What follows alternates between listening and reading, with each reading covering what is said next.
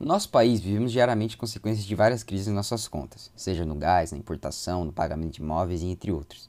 Só que uma das coisas que mais piorou foi a conta de luz. Vários brasileiros estão nas bandeiras vermelhas ou pretas naquela folhinha que vem todo mês, tendo que pagar muito caro em sua energia. Mas diferente de outras crises, não se vê o brasileirinho de bem discutindo porque estava tão cara essa energia. Na verdade, é até mais simples do que imaginam, pois o motivo principal vem da crise hídrica.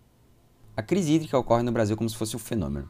Toda década tem um aninho de crise de chuvas ou uma diminuição de água em reservas como Cantareira.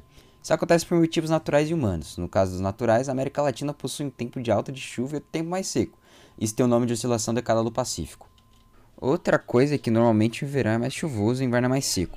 Mas, por causa do desmatamento que ocorreu de uns tempos para cá de jeito muito mais forte, também houve uma diminuição de chuvas em todas as estações do ano. Ok, mas o que a água e a chuva têm a ver com a minha conta? Simples. 61% da energia brasileira vem da hidrelétrica.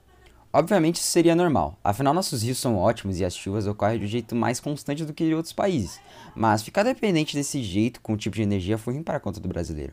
Afinal, só depender de uma fez com que, quando essa faltasse, tivéssemos de usar outras mais caras e que temos menos, como a termoelétrica. Isso aumentou a conta de quem paga, no caso, nós. No nosso país, energias como a eólica e a solar deviam ser mais usadas, pois no Brasil não falta sol e vento para esse tipo de energia. Lembrando também que não é só o consumidor que utiliza. Na verdade, só 8% que utiliza energia. Diferente das indústrias, que é 22%, e a agropecuária, que utiliza incríveis 70%. Então não basta só cobrar a população, tem que cobrar essas empresas também. Muito obrigado pela sua atenção. Obviamente, se conscientize e